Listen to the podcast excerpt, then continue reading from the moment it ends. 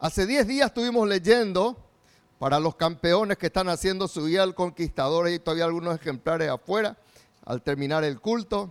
Estuvimos leyendo Hechos capítulo 3 y Dios estuvo hablando mucho a mi corazón y terminé el mensaje. Bueno, estuve ya apuntando en cosas que debo hacer, porque hay muchas promesas en Hechos capítulo 3 pero también como estamos anotando en la guía, ¿qué cosa? Hay también condiciones para recibir esas promesas. ¿Cuánto dicen amén? O sea que Dios te da las promesas. Como dice el pastor José Satirio, la palabra no falla, las promesas no fallan. El dador de las promesas tampoco falla. El receptor es el problema, dice él, ¿verdad? Y es cierto. Entonces, vos y yo no tenemos que ser el problema, vos y yo tenemos que ser los que reciban en el nombre de Jesús. Y por eso estuve buscando un título a lo que Dios me estuvo hablando en esos días y voy a compartir entonces este mensaje, proyectado a lo nuevo. Hechos capítulo 3, abran sus Biblias por favor. Hechos capítulo 3, versículos 1 al 10. Dice la Biblia, Pedro y Juan subían juntos al templo a la hora novena, la de la oración, y era traído un hombre cojo. ¿Cómo estaba él? cojo, de nacimiento, a quien ponían cada día la puerta del templo, que se llama la hermosa, para que pidiese limosna de los que entraban en el templo. Este, cuando vio a Pedro y a Juan que iban a entrar en el templo, les rogaba. ¿Qué es lo que les rogaba? No les rogaba sanidad. Les rogaba qué cosa? Limosna, ¿verdad? Limosna. Pedro con Juan, fijando en él los ojos, le dijo, míranos. Entonces él estuvo atento, esperando recibir de ellos algo. ¿Qué esperaba él? Limosna, ¿verdad? Sigan, ¿verdad? Están siguiendo. Él no esperaba otra cosa, él esperaba solamente limosna, ¿verdad? Mas Pedro dijo, no tengo plata ni oro, pero lo que tengo te doy. En el nombre de Jesucristo de Nazaret, levántate y anda. Y tomándole por la mano derecha le levantó y al momento se le afirmaron los pies y tobillos y saltando se puso en pie y anduvo y entró con ellos en el templo andando y saltando y alabando a Dios. Ustedes pueden contemplarle por la fe cómo habrá sido ese hombre. Miren cómo habla de él. Se levantó, saltó, se puso en pie, anduvo, entró, anduvo, saltando, alabando a Dios. Y todo el pueblo le vio qué cosa? Andar y alabar a Dios. Y le reconocían que era el que se sentaba a pedir limosna a la puerta del templo, la hermosa, y se llenaron de asombro y espanto por lo que había sucedido. ¿Cuál es nuestro desafío para el año 2023? Nuestro desafío es tener, ¿qué cosa? Nuevos comienzos. Muchas personas arrancaron, están ya en el año 2023 sin ninguna proyección. Al contrario, están tan solamente con viejos, viejas costumbres, viejas cosas. Es una actitud la que yo tengo que tener en Cristo para ver los nuevos comienzos. Y aquí quiero compartir con ustedes la historia de un hombre que justamente dijo, yo voy a salir de mi situación de inercia. No puedo tener piernas porque el cojo tiene piernas, pero no tiene la fuerza para pararse sobre sus piernas. Y él, él entonces decía, yo no puedo tener piernas en un sentido espiritual y no tener las fuerzas para pararme algo tiene que pasar en mi vida. Y bueno, y es algo que Dios quiere hacer en nuestras vidas. Y Dios quiere darnos nuevos comienzos. Pero vos y yo tenemos que tomar un desafío. Dios nos proyecta a esos milagros, a las conquistas, pero tenemos que tomar un desafío de proyectarnos. ¿Cuántos dicen amén? Levanten su mano y digan, yo me voy a proyectar en el 2023. Amén. Ya no quiero seguir en la misma situación del 2022. Ya no quiero seguir en la misma situación hasta el 22 de enero que estoy pasando ahora. Yo quiero proyectarme. Y proyectarse quiere decir extenderse, quiere decir visualizar, quiere decir dirigirse. Y dirigirse. Y saben que me llamó la atención, la propia definición de extenderse dice dirigirse en varios sentidos. Puede ser, yo le agregué lo espiritual, no ponía ahí lo espiritual la Real Academia Española, pero en un sentido hay gente con cojos en sentido espiritual. Pero extenderse en qué cosa? ¿En lo espiritual? ¿En lo mental? Cuando dicen amén. Algunos están estancados en su mente, algunos están estancados en lo físico, algunos están estancados en todas las áreas de su vida. Pero proyectarse es cuando yo digo, yo me voy a extender, yo voy a visualizar, yo me voy a dirigir hacia dónde. ¿Hacia dónde yo me voy a dirigir? Hacia adelante. Pues yo no fuimos llamados para ser cangrejo y ir hacia atrás. Estaba mirando otra esta madrugada y el cangrejo es el único animal, uno de los animales más reconocidos que camina hacia atrás. Y entonces vos y yo fuimos llamados para proyectarnos en el nombre de Cristo Jesús. Ahora bien, uno dirá, pero yo voy a proyectarme si tengo todo ya enfrente. No, espiritualmente yo me proyecto antes que ocurra. ¿Qué dije? Espiritualmente yo me proyecto. Entonces, mi actitud, mi corazón, mi fe, todo se alinea para proyectarme, para extenderme, para visualizar, para dirigirme hacia adelante antes de que ocurra. Eso es lo que vemos en la Biblia, que es un paso de fe antes de la conquista espiritual. Y muchos no pueden proyectarse porque miran hacia atrás o miran sus heridas, o miran sus dolores, o miran sus fracasos, o miran sus errores. Pero nosotros fuimos llamados para proyectarnos antes de que venga la conquista. Eso le dijo Dios a Abraham. Eso vemos desde el Génesis. Y lo llevó afuera y le dijo, mucho antes que él tuviera hijos, y le dijo, mira los cielos. Lo que Dios le estaba diciendo es, yo quiero ampliar tu visión, yo quiero que vos te extiendas, yo quiero que vos veas tu gran descendencia antes de tenerle a tu hijo antes de tenerla tu Isaac. Yo quiero que vos mires. Y Abraham decía, no puede ser, si vos lees todo el capítulo 15, vas a encontrar que Abraham le decía, Señor, ¿acaso el hijo de mi criado me va a heredar? Ya me estoy poniendo viejo y no pasa nada.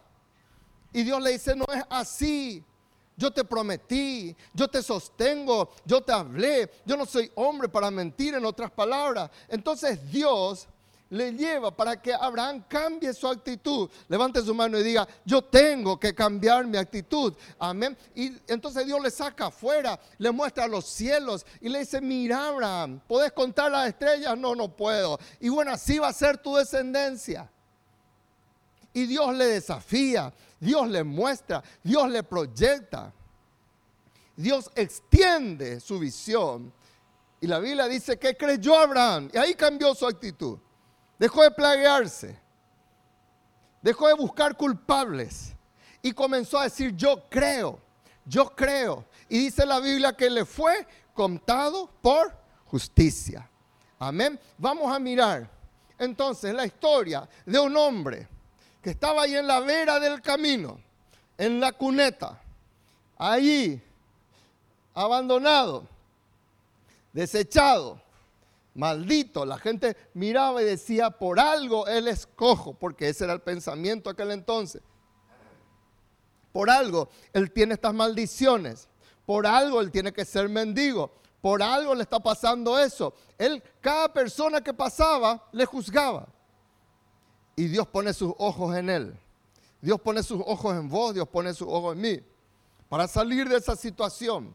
Y en Génesis capítulo 15 que hemos leído, vemos cómo Dios puso los ojos en una persona que no merecía. Era Ur de los Caldeos, una tierra tremendamente pagana. Pero eso es lo lindo de Dios, como Él pone sus ojos, aunque nosotros, sobre nosotros, aunque nosotros no merezcamos. Y por un lado está el canal de la bendición para la proyección tuya y mía. Y por otro lado está la actitud de la persona. ¿Me va siguiendo? Amén. Entonces Dios trabajando en la vida de Abraham, pocas personas tuvieron el privilegio de ser discipulados directamente por Dios. Ejemplo, Noé fue discipulado por Dios. Abraham fue discipulado por Dios. José fue discipulado por Dios. Y acá Abraham, justamente ahí siendo discipulado por Dios, él comienza a tener estas actitudes. Hoy Dios te disipula a través de tu discipulador, de tu discipuladora. Amén. Nadie puede decir yo solamente por Dios voy a ser discipulado. No, Dios dejó la gran comisión y la gran comisión no es la gran omisión. Entonces, si Él dejó así, así tiene que ser. ¿Cuánto dicen amén? Dicen los brasileños contra eso no ten conversa, dice, ¿verdad? No hay nada más que hacer, ¿verdad? Bueno, entonces, por un lado, están los canales de bendición para este hombre y por otro lado, vamos a mirar la actitud que debe tener el que quiera proyectarse a los nuevos comienzos de Dios, a, las nuevos, a los nuevos desafíos de Dios. Por eso, lo primero, digan conmigo, yo necesito, vamos iglesia, yo necesito ser discipulado.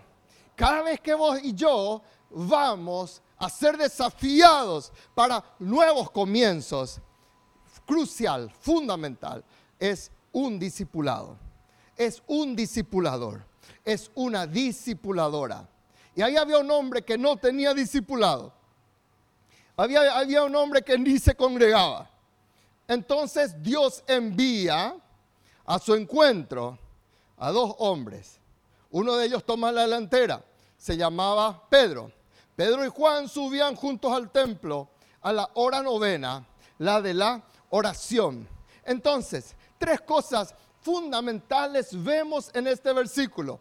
Primero, dice la Biblia que subían. Digan conmigo, yo necesito subir en este año. Subían, dice la Biblia. Vos y yo fuimos llamados para subir en el 2023. Vos yo somos llamados para no estancarnos. ¿Qué es subir? No es solamente subir un ascensor, no es solamente subir una escalera, no es solamente, gloria a Dios, que de repente te hayan ahí de ordenanza, sea un operativo y de un operativo sea un jefe de sección. Gloria a Dios por ello. Hay algo más para subir. Y la única forma de subir es no disociándonos de la casa del Señor. Por eso ya el, campeón, el príncipe de los profetas, que era Isaías, Dios le habló y le dijo, y vendrán muchos pueblos y dirán, venid y subamos. Todas las veces que hablaban de ir a la casa de Dios, hablaban de subir. Venid y subamos al monte de Jehová. Más que el monte es la casa del Dios. ¿Cuántos dicen amén? Entonces, por eso el diablo hace todo lo posible para que no subas. Para que te estanques.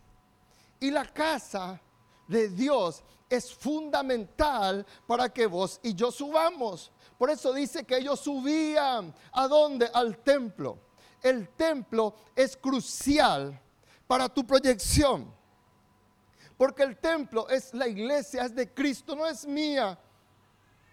No es como estaba diciendo el viernes, no es del pastor Emilio Abreu, él ya falleció.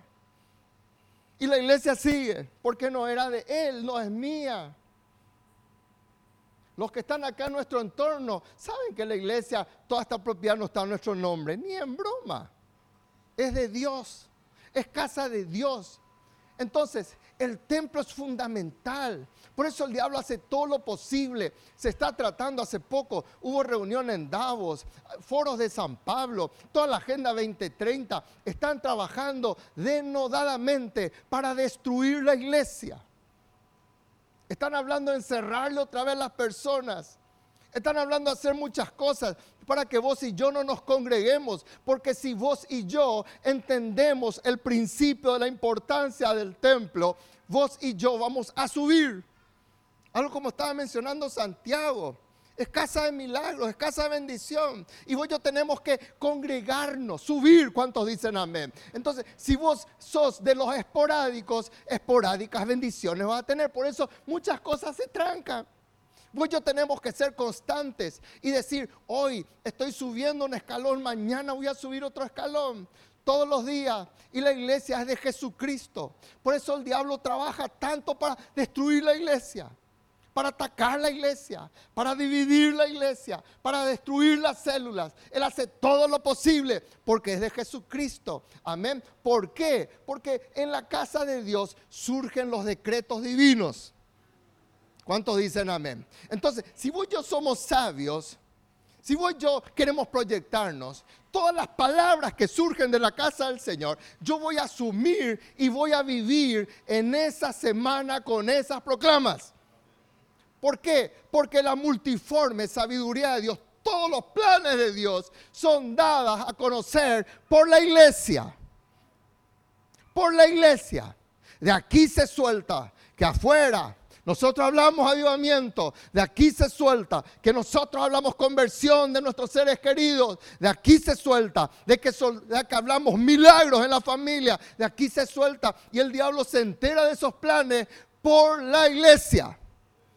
Entonces cuando yo me abstengo de venir y congregarme, no estoy en estas proclamas. Por eso surge un negocio, surge un compromiso, surge una dificultad para que no te congregues, para que la multiforme sabiduría de Dios no caiga en tu vida. Me va siguiendo, hermano. Entonces, la iglesia sigue sin vos o sin mí. Dios sigue siendo Dios con o si contigo o, sin, o sinmigo, como decía un, misionero norteamericano. Conmigo o sinmigo, decía, y después le corregía, ¿verdad? No se dice sinmigo, le decía, ¿verdad? Pero contigo o sin vos, sin vos, sin yo, o yo. Sigue. Pero vos y yo somos lo que necesitamos, porque necesitamos recibir la multiforme sabiduría de Dios.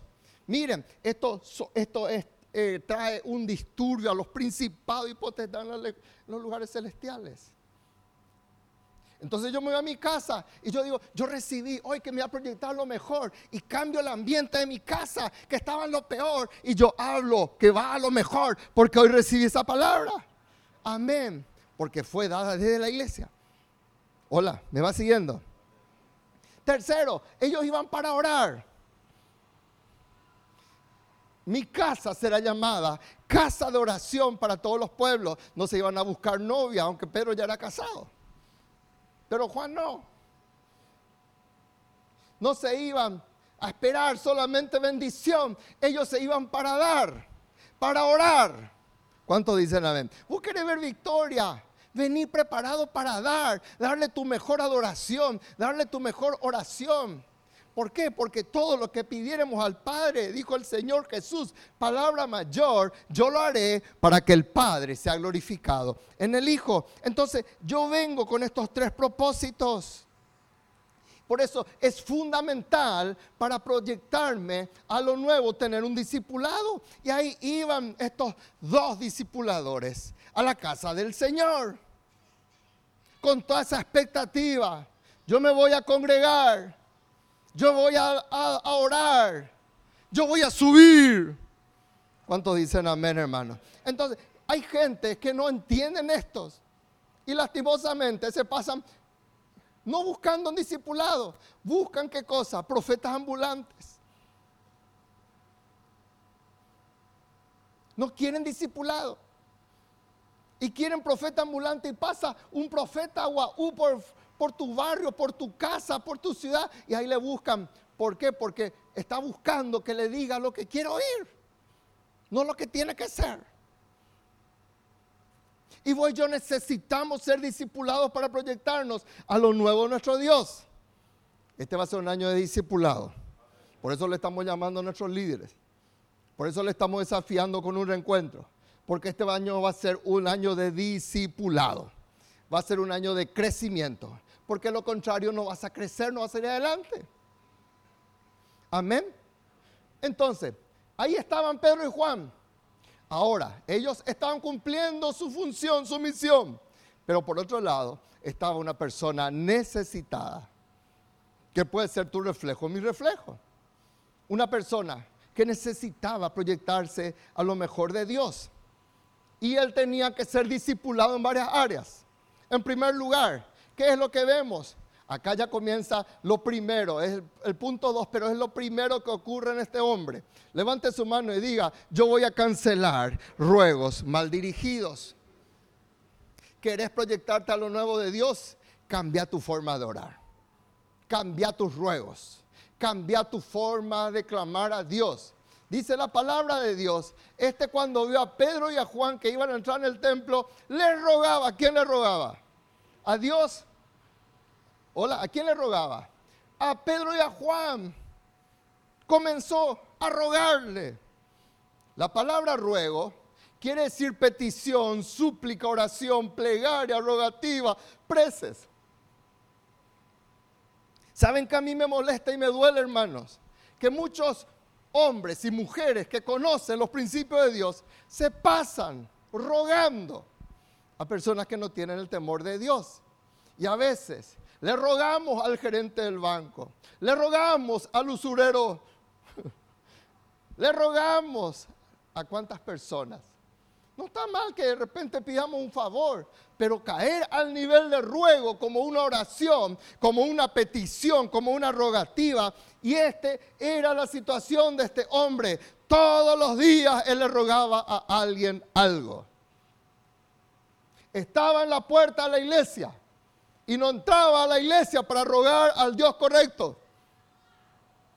Estaba en la puerta y estaba afuera en vez de estar adentro. Tan cerca pero tan lejos. Por eso él estaba ahí, fuera. Él pensaba que su esperanza, él pensaba que su esperanza, ¿qué cosa? Que su esperanza eran las personas, que su esperanza eran lo que le podían dar. En Éxodo capítulo 2, versículo 7, Dice la palabra del Señor lo siguiente. Fíjense cómo obra Dios. Tenemos que conocerla a Dios. Porque mucha gente dice, ¿por qué Dios no me escucha? ¿Por qué Dios no me hace caso? Si Él ve mi situación, si Él ve que estoy pasando esta enfermedad, si Él ve que estoy pasando este momento, ¿por qué Dios no me hace caso? Acá está la respuesta, hermanos. Acá está la respuesta. 400 años de esclavitud. Y después de 400 años se acordó el pueblo de Dios que tenía un Dios. Miren la Biblia, hermanos. Y espero que esto le bendiga. Dice la Biblia, ¿qué cosa? Dijo luego Jehová, ¿quién habla? Dios mismo Bien he visto la aflicción de mi pueblo. Dios ve la aflicción. ¿Qué hace Dios? Dios ve la aflicción. ¿Qué cosa ve Dios? Ahí al final del versículo. Él conoce mis angustias. Él ve mi aflicción y Él conoce mis angustias. Pero no hay un obrar de Dios si no ocurre lo del centro. Lo del centro es, dijo luego Jehová, que está subrayado, Bien he visto la aflicción de mi pueblo que está en Egipto y he oído su clamor. ¿Qué es lo que Dios oye, hermanos? No es que Dios oye mi aflicción.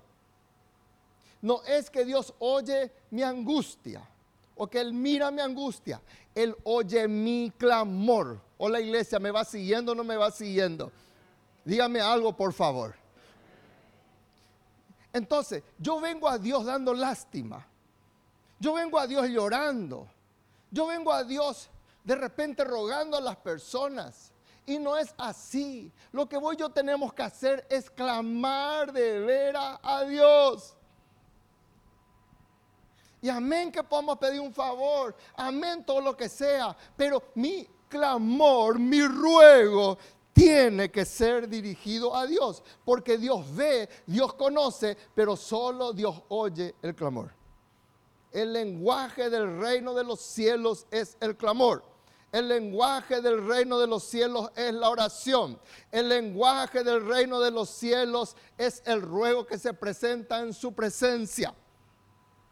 Yo no entiendo cómo hay personas que están pasando necesidad y de repente no vienen toda la madrugada a clamar. Yo no entiendo, hermanos o que ni aparece por la sala de oración y se queda con que Dios ve mi aflicción, con que Dios conoce mis angustias. Esa era la situación de este hombre.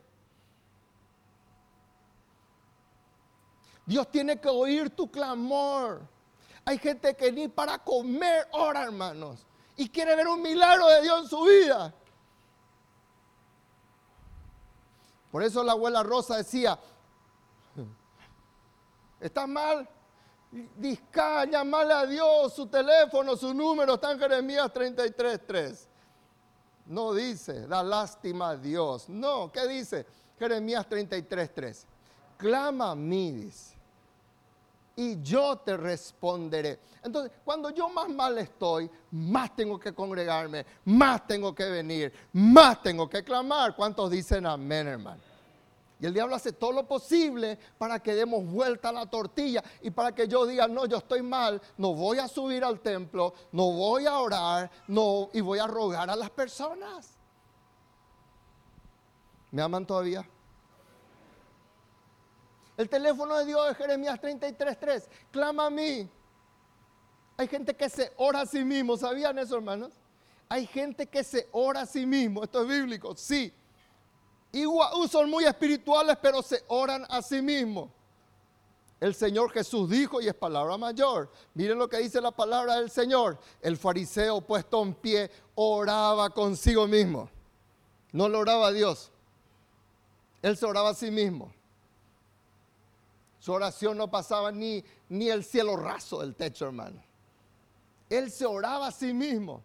El Señor Jesús dio esta parábola y puso a un fariseo y un publicano, uno que conocía los preceptos de Dios. Pero él se oraba a sí mismo, cuán grande soy, cuántos años tengo, que le conozco al Señor, miran un poco como diezmo, miran un poco, bla, bla, bla. Y Dios dijo, no, yo desecho, él se está orando a sí mismo, no me está orando a mí. Pero el publicano sí clamó correctamente. El publicano dijo, Dios, por favor propicio, tener la misericordia de mí, que soy pecador. Ese descendió a su casa justificado, el otro se fue a su casa como vino. Qué tremendo. ¿Cuántos van a dirigir bien sus clamores a partir de ahora en el nombre de Jesús. Amén, despertate más de madrugada, busca más el rostro de Dios, sé más espiritual, profundiza, despertate, poné tu despertador a las 3 de la madrugada y levantate y busca el rostro de Dios. Clamale a Dios. Y Dios va a hacer grandes cosas en tu vida. Digan conmigo, no es por lástima. Vamos iglesia, allá arriba también, no es por lástima es por fe. No es por lástima. Dios no se mueve en la lástima.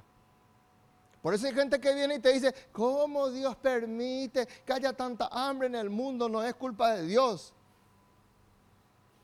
Son cosas del ser humano y es cuando la gente no clama a Dios. Porque Dios no se mueve por lástima. Él quiere intervenir. Él espera la legalidad que alguien le clame para que ocurra algo en tu vida, para que ocurra algo en tu matrimonio, para que ocurra algo en tu familia. Amén o no amén.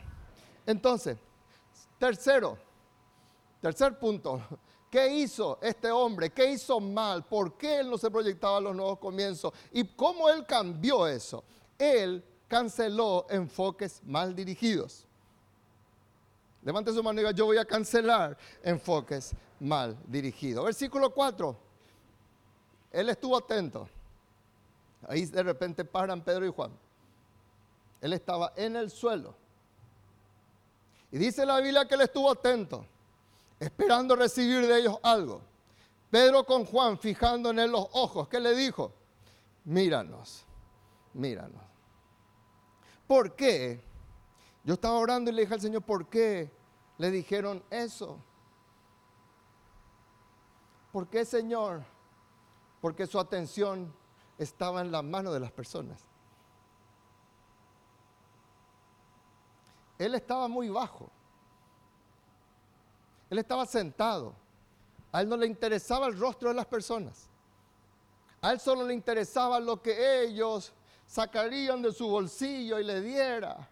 Solo eso les interesaba.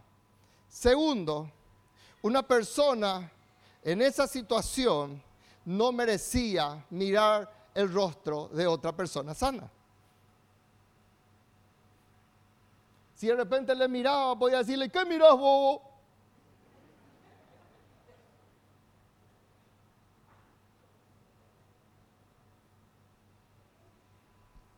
No merecía la atención de las personas. Y él estaba acostumbrado él no conocía el rostro de las personas. Él estaba obligado solamente a dirigir su enfoque en lo que podían darle. Solo esperaba plata. Él estuvo atento, esperando recibir de ellos algo. Pero ese algo no era nada espiritual. Ese algo no era nada, ni mucho menos de sanidad. Él solo esperaba limosna, dice en el versículo 3.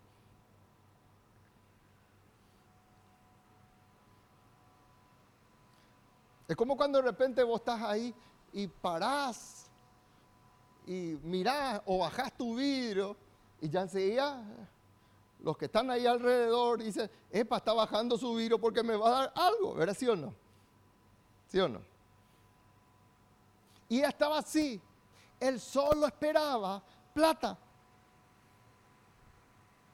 ¿Cuántas veces, hermanos, nosotros esperamos solo los pasajeros? ¿Cuántas veces analizamos todo por dinero? Hay gente que nunca da paso porque dice, yo no voy a dar paso, me sacan todo mi dinero, dicen. Oye, upala diezmo, dice.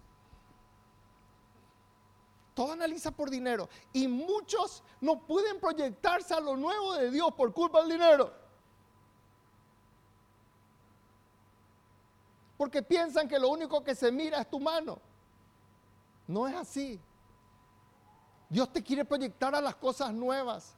O porque yo tengo dinero, todos tienen que someterse.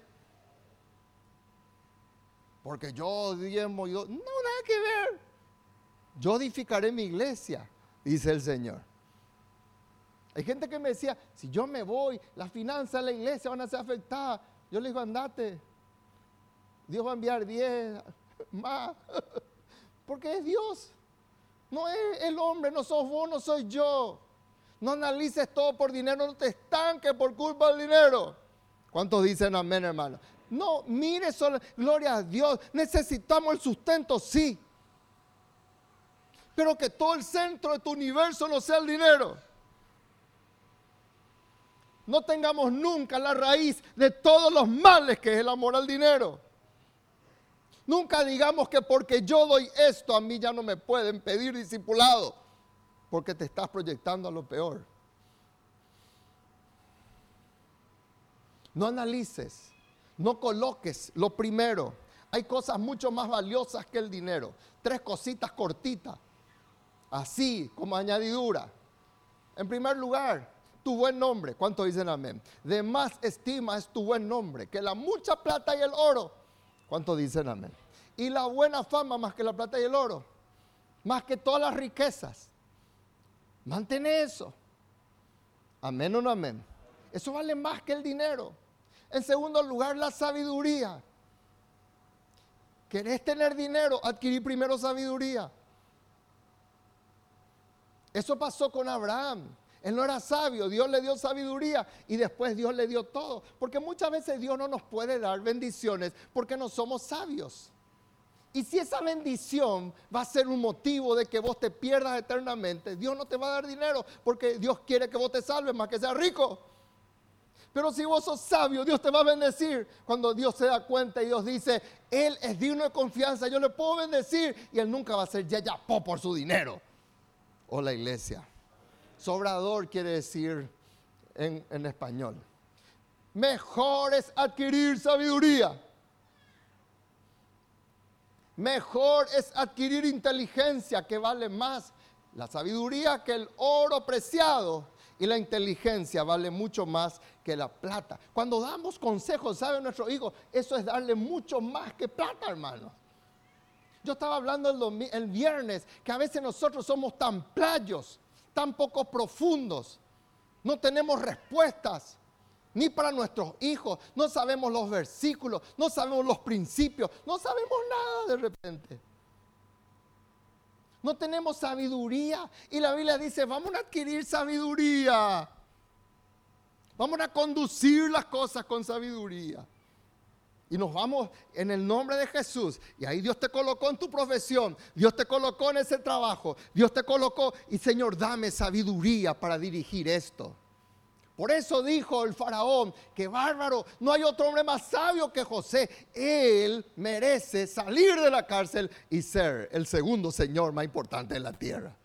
¡Wow! Sabiduría. Todos esos años él usó para adquirir sabiduría. ¿Por qué allá, jovencito, no le dieron ese puesto? Porque era necio, era tonto, era era sobrador. Acá está mi túnica, decía. Y se babeaba con su túnica y Dios tenía muchas cosas más grandes que la túnica.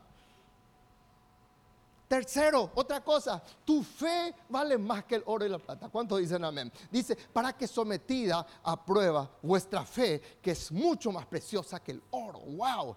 Y sigue la Biblia, sigue el versículo, pero esta parte nomás. Tu fe vale más que cualquier cosa. Activa tu fe. Amén, iglesia. ¿Es Biblia o no es Biblia? Es palabra del Señor. Cuarto, la obediencia. Y aquí viene la transformación del hombre. Aquí viene tu transformación. Aquí viene mi transformación. La obediencia. Paso fundamental. ¿De qué servía?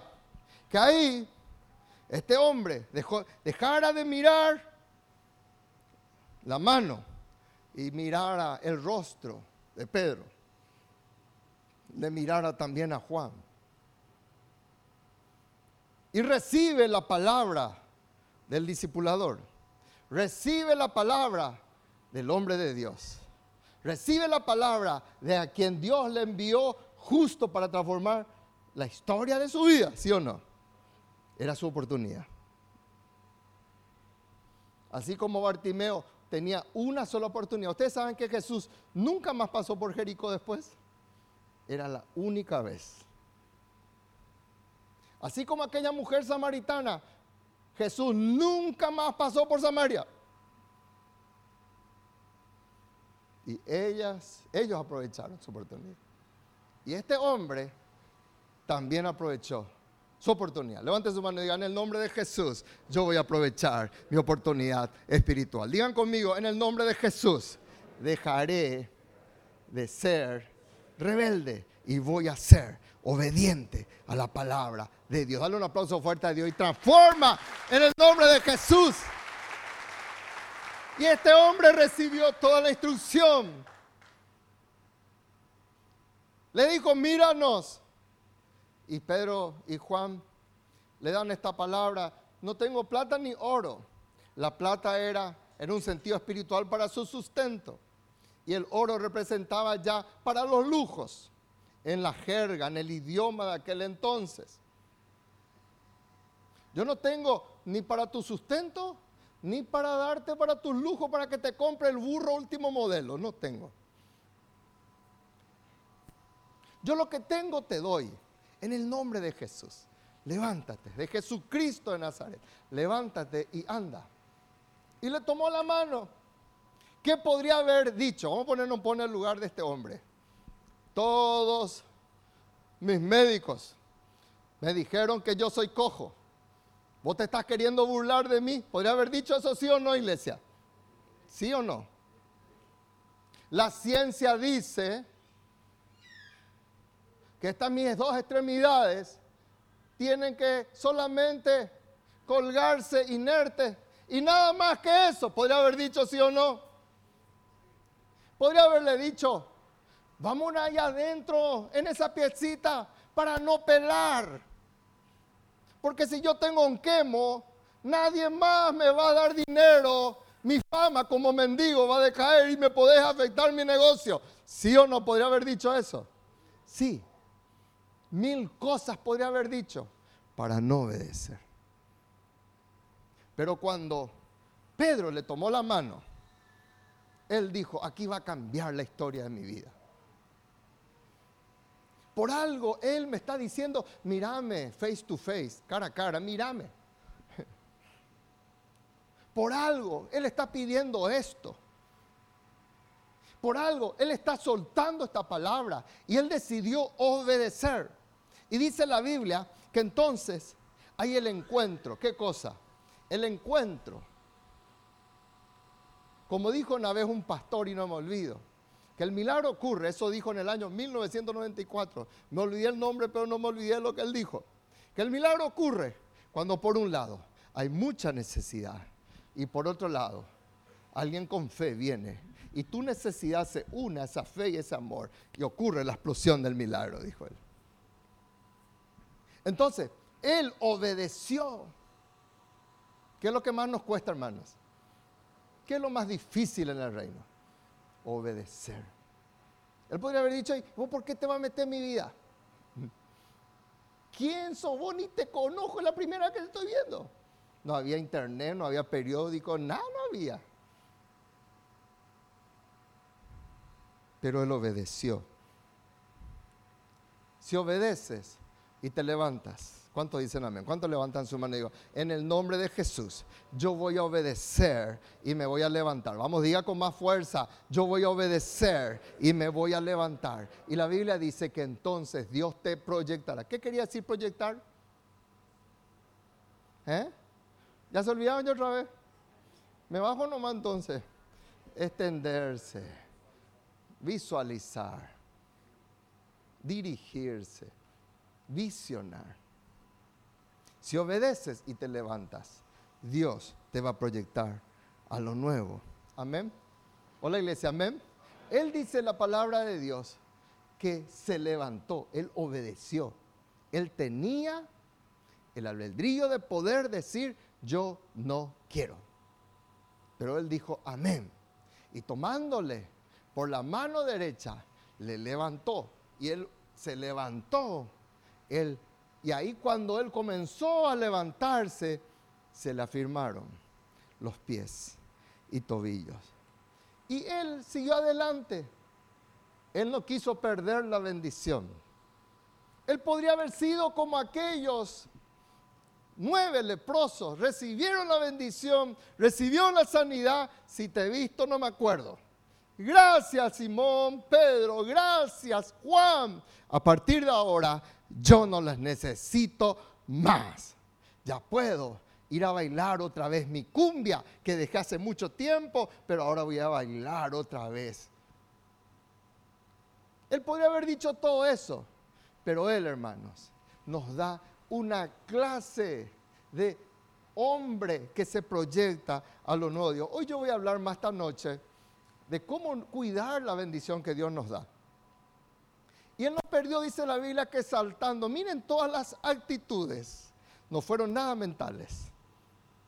Saltando. Se puso en pie. Todos son verbos de acción. Anduvo. ¿Me va siguiendo? Dice la Biblia, amén. Entró. Andando. Saltando. Y alabando a Dios. Estos son los frutos del que se convierte. Una persona que no quiere hacer esto, hermanos, que no es capaz de ponerse en pie por Dios, no es capaz de andar por Dios, no es capaz de entrar en el templo, pierde su bendición. Pierde su bendición. ¿Por qué? En primer lugar, ¿por qué se pierden bendiciones? Porque no hay gratitud. Él en gratitud, hermanos, no sabía qué hacer. ¿Y saben que al Señor le molesta la ingratitud? El Señor dijo, ¿acaso no fueron diez? ¿Dónde están los nueve? Nadie fue capaz de venir a agradecer. ¿Cuántos milagros hice en tu vida y no sos capaz de perseverar? ¿Cuántas cosas hice en tu hogar y no sos capaz de venir a orar? Porque al Señor le duele la ingratitud. ¿Qué va a hacer una persona ingrata en los cielos? No va a entrar la persona ingrata en los cielos. Porque lo único que vamos a hacer en los cielos es agradecer, hermano.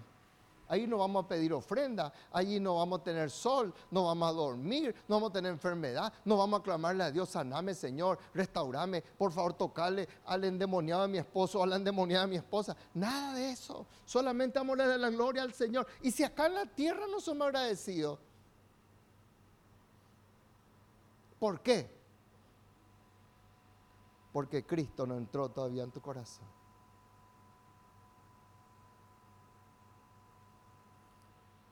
No se consolidan en la casa. Lo primero que él hizo fue entrar en la casa de Dios.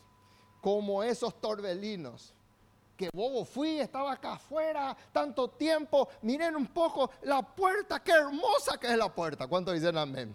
Yo nunca pasé esa puerta. Hasta la puerta se llamaba la hermosa. ¿Dónde hay caminando con Dios? ¿Dónde yo me bautizo? ¿Qué pasos tengo que dar? Dios me cambió mi vida. Una persona que no le tiene a Jesucristo nunca da ningún paso. Asiste, pero no le tiene a Cristo. Una persona que no ama la casa de Dios no le ama a Cristo. Porque Dios no se divorcia de su casa.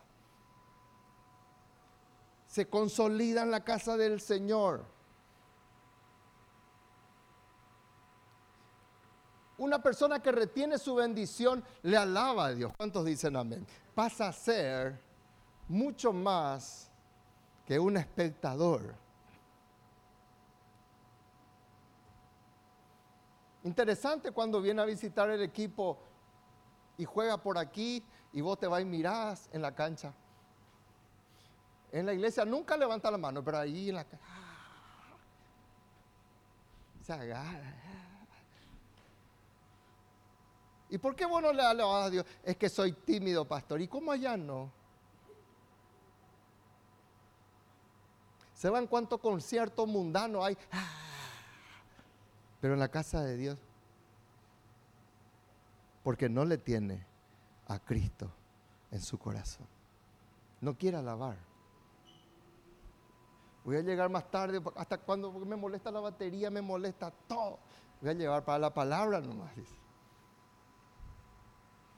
no dan testimonio. El que, el que pierde su bendición no da testimonio. Dice la Biblia, versículo 10, miren, le reconocían, él estaba ahí, ahora en la puerta, miren, acá estoy yo, yo, yo ahora que estaba cojo. Toda la gente le reconocía. Y la Biblia dice que tenía más de 40 años, no era un nene. Todos le reconocían, él era el mendigo. Pero ahora eres el sano, ahora es el restaurado, ahora es el adorador, ahora es el que salta en la casa de Dios. Todos le reconocían. Levante su mano y diga, es hora que mi vida de testimonio. Es hora que la gente en mi entorno, en mi familia, se asombre de lo que Dios hizo en mí. Por eso los hijos no son transformados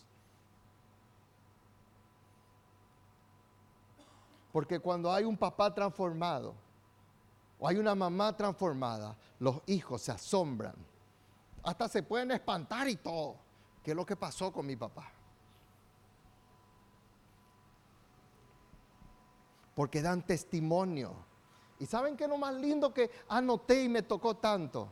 No se suelta de su autoridad espiritual. ¿Cuántos dicen amén? No se suelta de su autoridad espiritual. Él podría haber caminado al lado de Pedro. ¿Sí o no, iglesia? En aquel entonces no había nada LGBTI ni nada de eso. No había nada. Hoy de repente uno va por las calles y ve a dos tipos tomados en la mano. Y no siempre uno piensa, ese es su discipulador y ese es su discípulo. No, no pensás.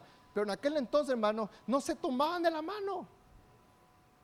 Pero este hombre se convirtió y le agarró a Pedro, donde vos te vas, yo me voy. ¿Cuántos dicen amén? Tenía asido. ¿Qué quiere decir asido? Le agarraba de la mano a su discipulador y le decía, como diciendo, yo ya no te suelto más. Porque el que se convierte quiere ser discipulado. Y teniendo así a Pedro y a Juan, el cojo que había sido sanado. Todo el pueblo miraba, mira. Atónito concurrió a ellos al pórtico que se llama de Salomón. Qué tremendo. ¿Cuántos dicen amén? ¿Cuántos van a proyectarse a lo nuevo de Dios? ¿Cuántos creen que hay que cambiar actitudes, hermanos? Este hombre, yo me imagino, la, historia, según Flavio, Josefo cuenta de que él fue un tremendo predicador a partir de ese momento. Y él se iba por todos lados, yo el cojo, y miraba la cara, vos sos fulano tal que siempre me deja, discúlpame, ahora recién puedo ver tu cara. Qué tremendo. Pónganse en pie, por favor. ¿Cuántos van a proyectarse a lo mejor de Dios? Levante sus manos en esta mañana. Comienza a hablar con Dios ahora. Cuando yo estaba anotando, creo que fue el 10 o el 11 de enero, que leímos esta porción, yo le daba gracias a Dios. Y yo le dije, gracias Señor.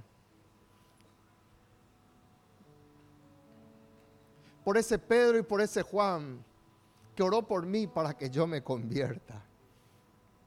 Porque no ocurre un milagro en tu vida porque sos vos, es porque alguien estuvo orando por tu vida. Hay un Pedro y un Juan que se fueron a orar y a buscar en la casa de Dios.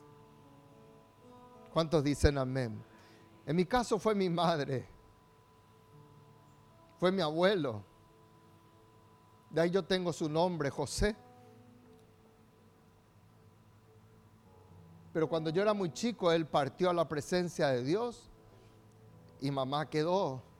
Y ella oraba para que yo le tuviera a Jesucristo. Y hoy vos y yo estamos aquí porque alguien oró por tu vida. Porque hubo un Pedro y un Juan que te hablaron de Jesucristo. ¿No crees que es el momento de orar y bendecir esa vida? Cierra tus ojos. Dale las gracias a Dios por esa vida. Sea agradecido. A lo mejor ya partió a la presencia de Dios. Dale las gracias. Dale las gracias a Dios por ese Pedro y por ese Juan. Los samaritanos decían, ya no, ya no es solo por lo que vos decís, como diciendo gracias. Ahora mismo nosotros podemos dar testimonio de que también conocemos a este Cristo que te dijo, todo lo que habías hecho. Hoy, en el nombre de Jesús, vamos a levantarnos, a proyectarnos a lo mejor. Y yo quiero adorar a Dios y después vamos a hacer batalla espiritual. ¿Cuántos dicen amén? El que no quiere ya puede irse nomás, no hay ningún problema. Como conclusión, levante su mano y diga, yo voy a dar pasos de fe, yo voy a dar pasos de fe, yo voy a dar pasos de fe. En el nombre de Jesús, no tenés ahora pero ahora vos ya proyectás, ahora vos ya visualizás. Porque sin fe es imposible agradar a Dios. La fe es llamar a ese futuro de gloria que, que sea presente en el nombre de Jesús.